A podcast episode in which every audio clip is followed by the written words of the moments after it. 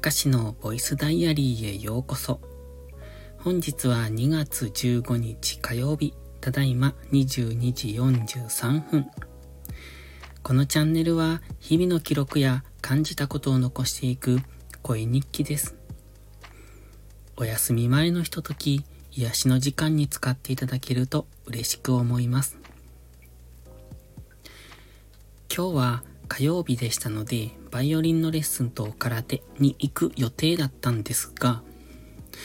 バイオリンのレッスンが終わって空手の道場に向かって行ったんですけど、道場真っ暗でした。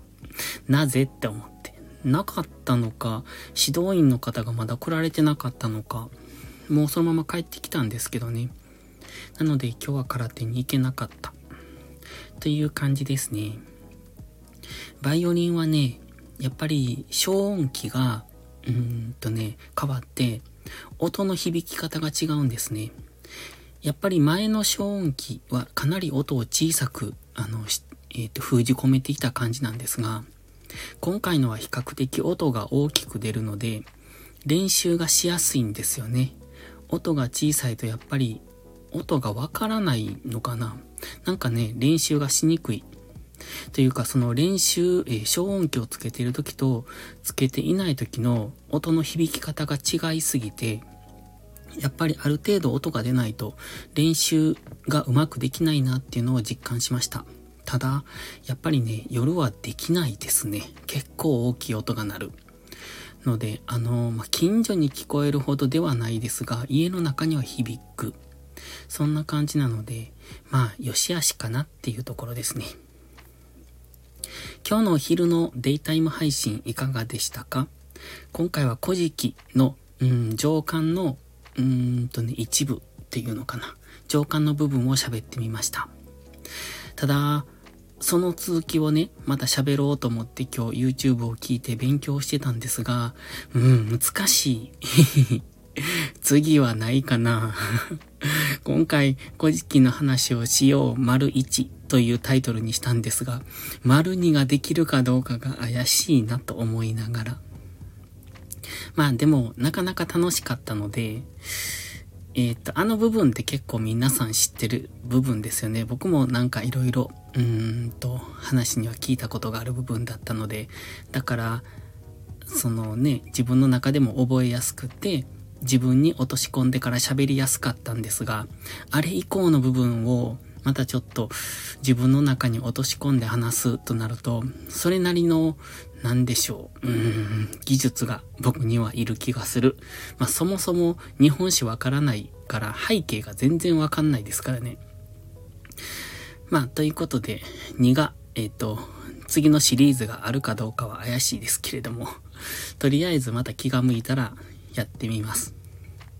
で、今日のこのタイトルなんですけどね。まあタイトルの前に、さっきね、お風呂に入りながら、うんと、スマホを見てて、何か今日喋ろうっていうタイトルを探してたんですよ。じゃあね、イギリスが、えー、調味料の小袋のプラスチック使用を禁止する法案をなんか出したみたいな、そんな話が載ってたんですね。まあまだ可決されたわけじゃないけども、まあおそらく可決されるんでしょうね、きっと。つまり、あの、プラスチック小袋、調味料用のプラスチック小袋なので、ケチャップとか、日本ではマヨネーズとか、えっ、ー、と、醤油、刺身醤油とか、ああいうなんの入れ物のことですよね。でね、なんでそれを禁止するかっていう、その理由がね、もうね、びっくりしたんですが、リサイクルがしにくいと。中が綺麗に洗えないからリサイクルがしにくいことが理由。あと、うんと、誤って捨てて海洋汚染、海のね、えっ、ー、と、環境汚染になると 書いてたんですね。ええー、って思って、ちょっとびっくりしたんですけど、そこまでリサイクルしないといけないのかって思って。でそもそも、ね、リサイクルってね、例えば瓶とか、まあプラスチック、それから紙、それと鉄、かなりの種類のものがリサイクルできると思うんですが、その、例えば今のね、プラスチックのそのケチャップの入れ物みたいな小さな小袋をリサイクルするほど他のものも全部やってますかっていうと、してなくないですか？紙って燃やしてるやんって思うんですけど。だって鉄買って100%リサイクルしてないよねって思うんですね。まあ瓶は捨てるところないからリサイクルしてんのかもわかんないですけど、多分ね、例えば、うんと、うんと、服のね、ボタンの一部に鉄を使っていたりとか、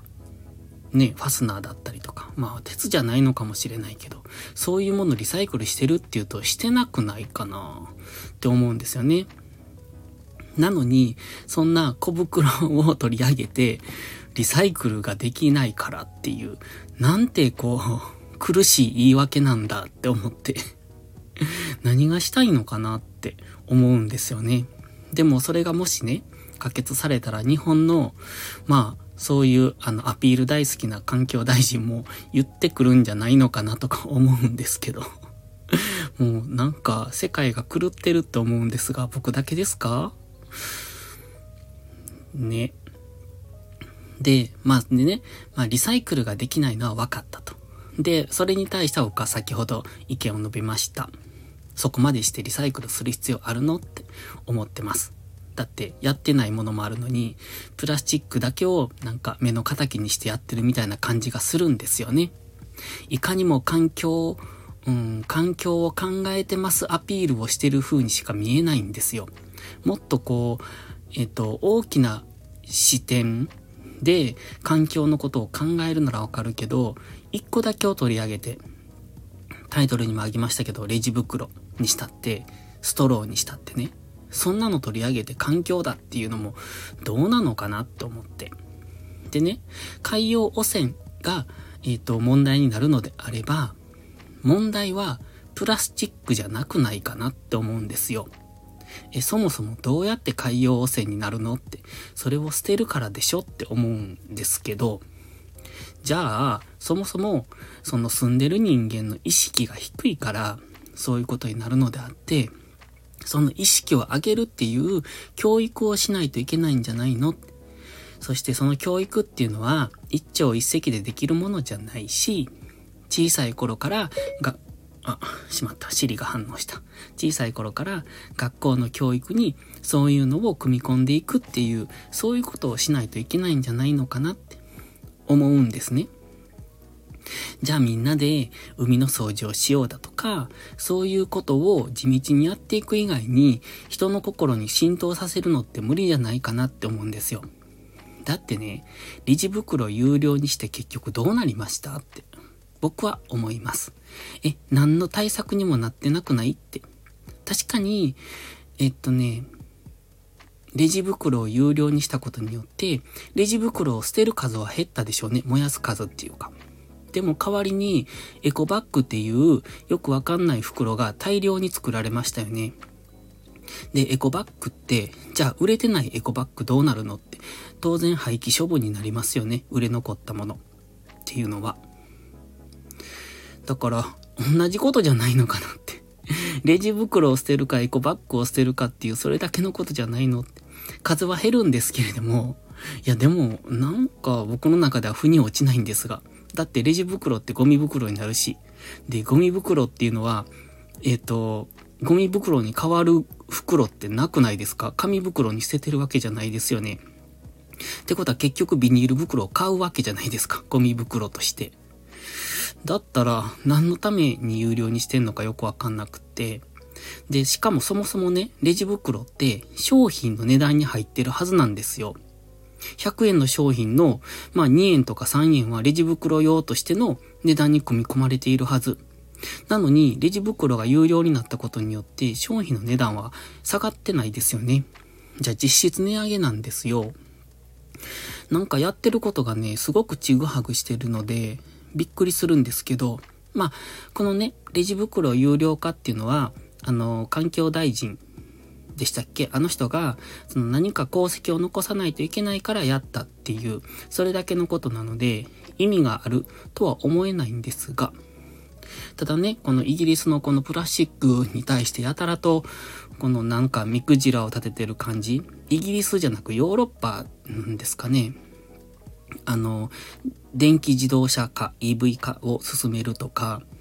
そのやたらと環境をやってますアピールをしているのが、もうね、見ていてアホらしくなるんですけれども、なんでしょう。だって、ね、この間も喋りましたけど、その、リサイクルするのかって、火使ってるわけでしょ熱を使うから。まあ、紙のリサイクルなんかは、その液体なのかもしれないですけれども、プラスチックのリサイクルなんかは多分溶かすから、おそらく熱を使うと思うんですが、で、リサイクルって採算取れてるんですかね？リサイクル業って。で、僕は過去にそれ、そこには税金を投入してるっていう話を聞いたことがあるんですが、今もそうかどうかは知らないですけどね。もし税金を投入しているのであれば、その、利益が出ない職業に税金を投入して、その無駄な、うん、コストを使ってリサイクルをしている。それが環境にどれほどいい影響を与えるのかっていうのはすごく疑問だなって思うんですよね。だから今回のそのイギリスのね、えっと、調味料の小袋、プラスチック製品の禁止っていうそれに関しては、なんだかなって思うんですよ。その、海洋問題、海洋汚染が問題なのであれば、視点が違うよねって思うんです。根本的解決には何にもなっていない。じゃないですかね。なんかね、そういうのが多すぎて、もうその環境問題という名前を使ってビジネスをするのをやめてほしいなって思うんですよ。全部そうですよね。あの、EV 化って言ってるのも、その何らかの大きな利権が絡んでると思うんです。で、例えば、火力発電は環境に悪いから原子力を使いましょうみたいなことを言っているところは、結局ね、原子力発電のノウハウを持っている国だったりするんですよね。だからそのね、こう自分の利益だけを考えて、そこに環境問題をこじつけて、いかにもやってます感を出すのをやめてほしい。それが国単位で行われているんです。なんて人間って愚かなんだって僕はいつも思います。だって本当に環境のことを考えている人がいないんじゃないのって。みんな、それを、うん、表向きはそう言ってるけど、実はお金儲けのためにやっているって取れるんですね。だから心底やれよって 僕は思いますけどね。だから、すごくこの環境っていうことに対してアホらしいなって個人的には思います。という、今回ちょっとこんな話をするとね だいぶ偏った意見のやつやなって思われるかもしれないですが、まあ、たまには吐いとこうと思って吐きました。ということで、また次回の配信でお会いしましょう。たかしでした。バイバイ。